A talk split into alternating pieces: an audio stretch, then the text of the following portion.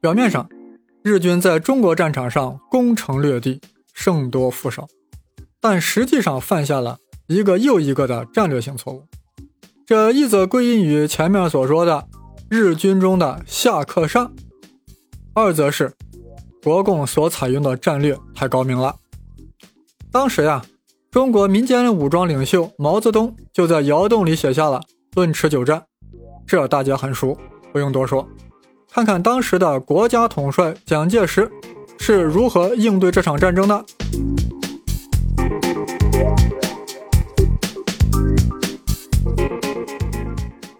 七七事变后，蒋介石为了把日军由北向南的入侵方向呀引导为由东至西，以利于长期作战。于是，在上海啊，主动出击日军，挑起了一场大会战。这可是中国抗日的大战略。这样说太笼统啊，我们略微展开一下。七七事变爆发后，蒋介石本来是要决定调动大军与日军决战于华北平原。如果这样，中国危矣。好在当时有个人啊，叫蒋百里，他提醒蒋介石，一旦日军在华北决战中获胜。日军的机械化部队就会沿着京浦路和平汉路迅速南下，渡过黄河，进入中原，占领武汉，那就把国民政府撤向西南的战略通道就切断了呀！从北向南完成对中国的战略切割，最后就把国军逼到东南沿海，直接逼到海下面去了呀！这样一来，中国就失去了能够继续抗战的资本。也就没有利用可以进行抵抗的战略纵深，无法与日军进行持久战了。这蒋介石一听，不由得一身冷汗啊！蒋百里先生，那你有何高见呢？百里笑道：“开辟第二战场，何处呢？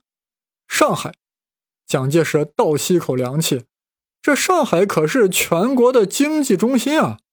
蒋百里继续开导说：“国军应主动在上海开战。”吸引日军主力师团增援淞沪，将战略轴线由南北方向改为东西方向，然后以长江作为抗日战略的纵深轴线，由东向西节节抵抗，步步后撤，充分利用中国越西越高的地理优势，阻遏日军的凶猛攻势。这样啊，中国就有了持久抗战的可能。这话呀，可真是醍醐灌顶。蒋介石如梦初醒。说了句：“娘西批，就在上海大干一场。”可以说呀，日军在上海时是被迫应战的，打了一场没有准备的大会战，于是只能不断添油，渐次增兵，最终投入了二十余万兵力，才在战术上获得了淞沪会战的胜利，但在战略上失败了，因为消耗了长达三个月时间。虽然在军事上很有优势，但因为渐次增兵。故而没有得到充分体现。三个月时间，不但消耗了日军大量的战争物资，而且也为蒋介石重新部署军队、为国家进入战争状态赢得了宝贵的时间。更关键的是，将日军引向了一个错误的战略攻击方向，注定了持久战的形成。日军全面侵华，却未能实现三月灭华的目标，打成了消耗战。日本毕竟是小日本啊。虽然爆发力强，但消耗不起，因为侵华而造成的军费猛增和物质消耗，国家财政面临崩溃，连年大量进口石油和钢铁等战略物资，导致黄金外汇储备几乎枯竭。就是美国财团继续愿意给你卖，你小日本也快拿不出钱了呀！更可怕的是，随着日军侵华的深入，严重威胁了美英的在华利益。这么大的中国，若被你日本全吞了，这是很不符合美国国家利益的。美国希望的是门户开放，利益均沾。于是，美国呀，在一九三九年开始警告日本，若不从中国撤军，就将减少对日出口石油和废钢铁。就这么一警告呀，日本就受不了。没有油和铁，拿什么打仗？难道只凭武士道和武士刀吗？剖腹。总不能让对手屈服吧？这样摆在日本面前只有三条路：第一条就是从中国腹地撤军，恢复到七七事变以前的状态，这是军国主义分子所不能接受的。开弓哪有回头箭？第二条，诱迫蒋介石讲和，这个看似是有可能实现的。一是因为啊，当时国民党内部呀，主张与日媾和的占大多数，比如什么汪精卫、于右任、孔祥熙、居正这些党国核心要员，纷纷敦促蒋介石早下议和之决心。还有胡适、周佛海、陶希圣、陈布雷这一帮子文人，搞了个低调俱乐部，纷纷要求蒋介石。接受日本的议和条件，当时国民政府呀，不但丢了首都南京，后来武汉和广州也丢了，但蒋介石呀就是不屈服。蒋在日记中写道：“今日最危之点就在停战言和，与其屈服而亡，不如战败而亡。”日本人啊，当时对蒋介石的性格缺乏研究，人家蒋介石成天研读曾文正攻击。曾国藩啊，曾国藩屡战屡败的精神激励着他，挺住，国际形势一定会大变，美国一定会参战。蒋介石这种不合作的态度啊，令日本人很无奈。首都都打下来了，武汉三镇也攻克了，把你的中心城市基本上都占了，你凭啥就不议和呢？其实日本人不明白一个道理：中国不是工业国，是农业国，哪有什么重心啊？哪里有什么中心啊？只要领袖有抗战的决心，人民有不屈服的心。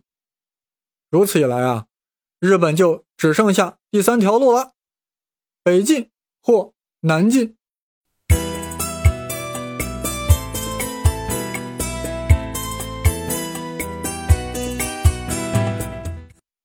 日本内部呀，历来都有北进和南进两大战略之争。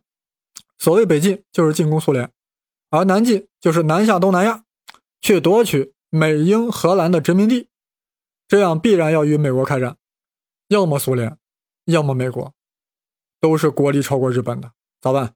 当时德军闪击苏联成功，日本内部对于与美还是与苏开战，近卫文磨内阁与陆军部、海军部有着重大分歧。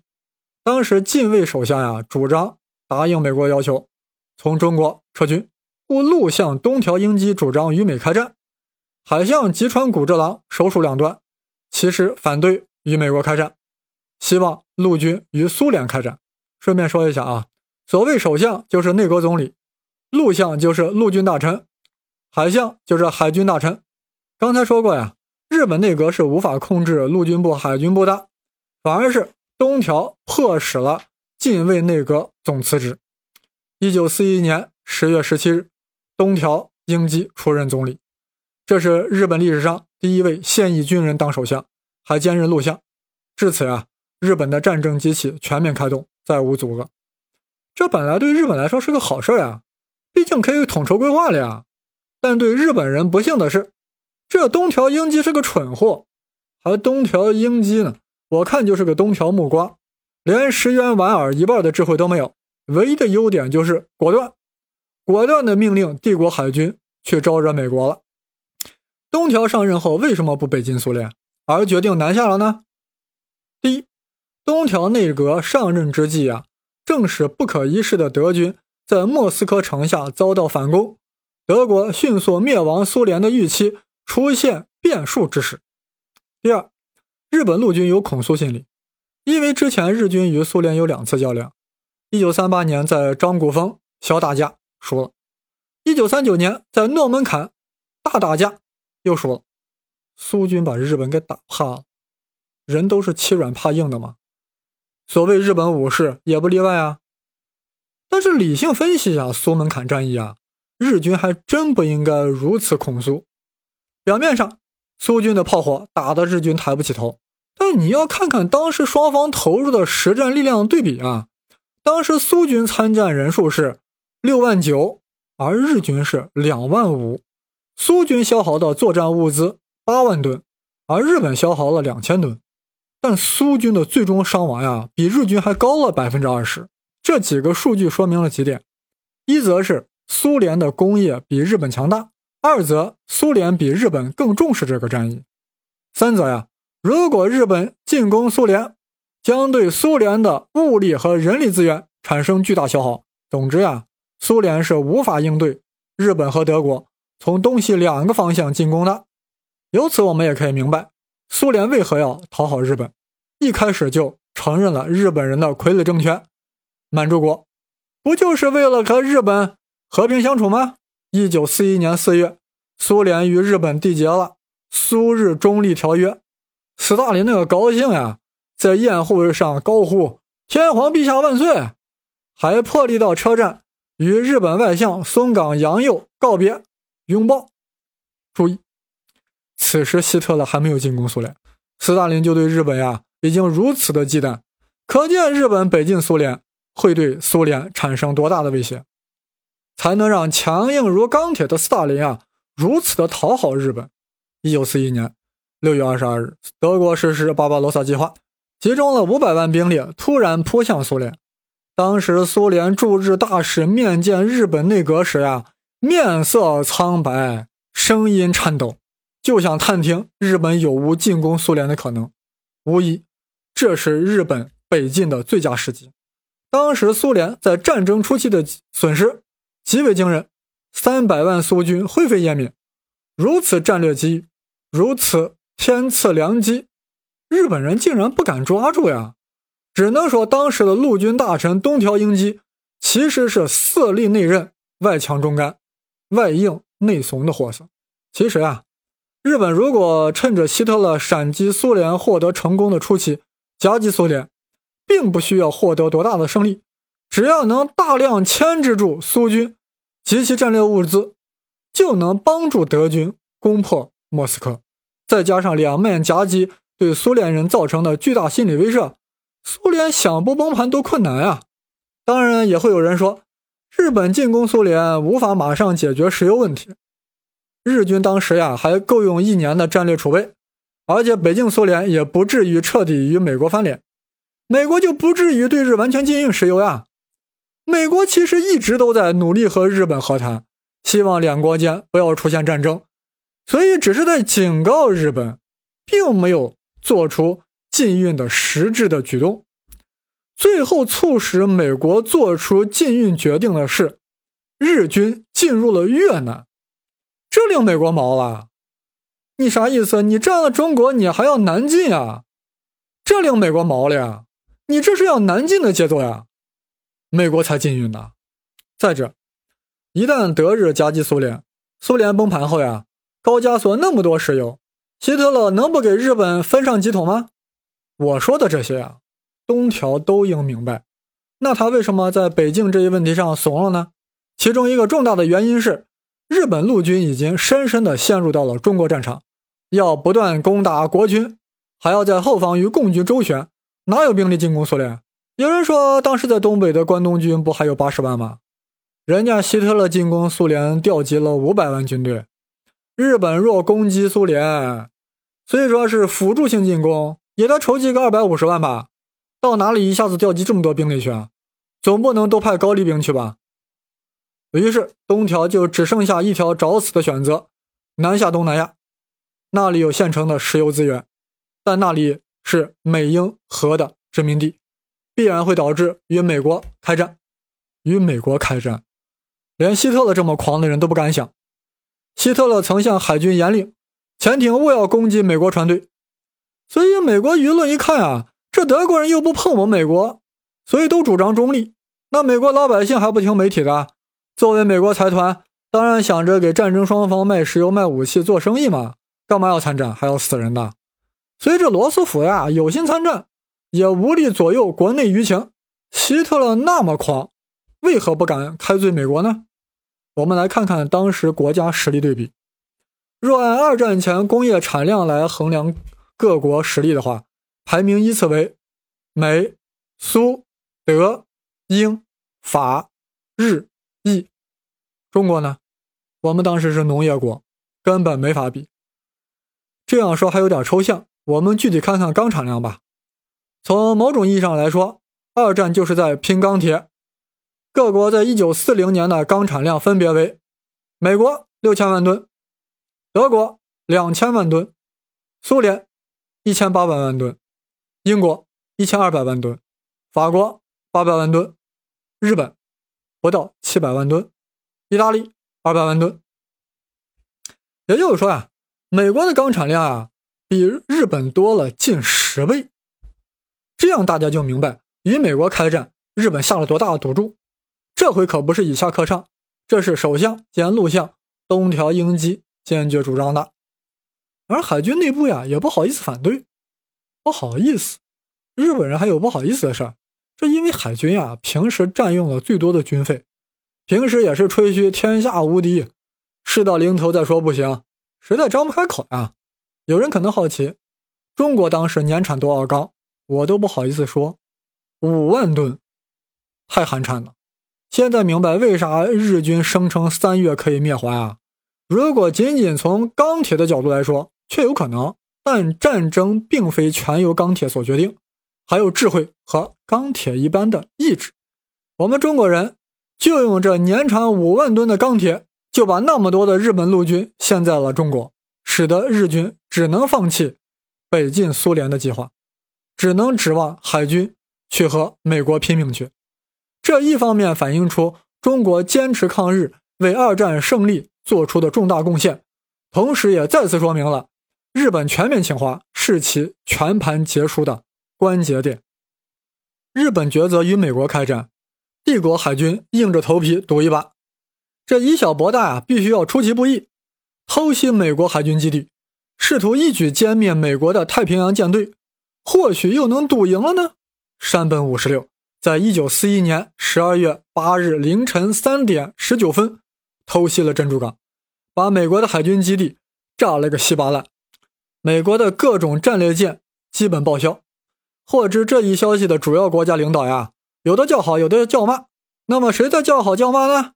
说出来是很 funny 的，斯大林兴高采烈地说：“好极了，真是好极了。”说完，立马从远东抽调了三分之一的兵力，三十个步兵师投入到了莫斯科。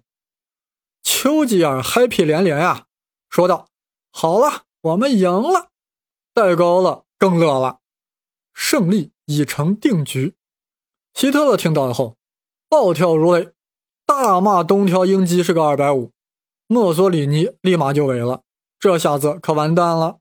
我想呀，心情最为激荡的莫过于是蒋介石。蒋介石的抗日战略是以空间换时间，屡败屡战，苦撑待变，等待什么？就是等美国参战呀。为什么要主动发起淞沪会战？不就是想让日军势力早日进入上海、江浙一带，危及美国在华利益，期待美国早日对日禁运吗？结果，美国对日本却一再纵容。蒋介石从1937年的七七事变，甚至可以说从1931年的九一八事变，一直等到了1941年年底，终于等到了这一天。你说能不激动万分吗？那一刻，重庆人民和东京人民都欢腾了。此为二战史上的奇观。估计罗斯福心里也偷着乐了呀，终于可以参战了。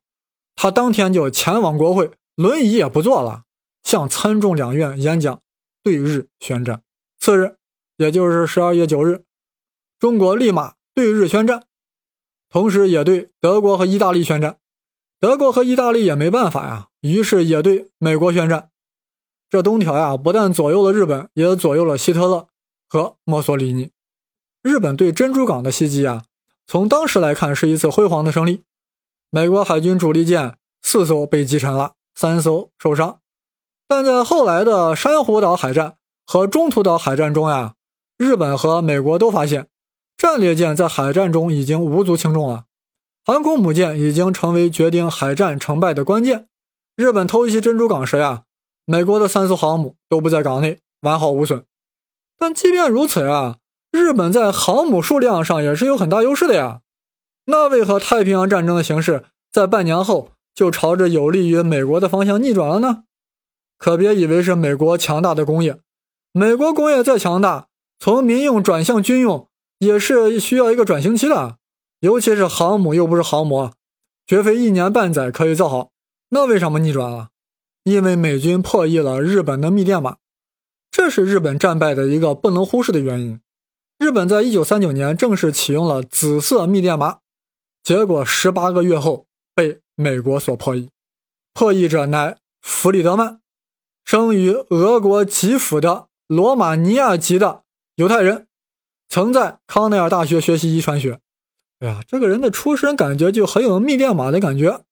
他居然山寨出了一个跟日本紫色密码机完全相同的模拟机，简直就是脚盆天敌嘛！但是德国情报机关呀，感觉到日本密电码好像被破译了，提出忠告，但日本人不信啊，因为当时日本有个著名数学家叫高木真治说，此密码机有无数的变化，不可能破译。这人是搞代数的。就不懂密码，纯粹胡咧咧。但日本政府和日本军方都信了，所以其后的日本各种重大外交和军事部署呀，均被美国破译了。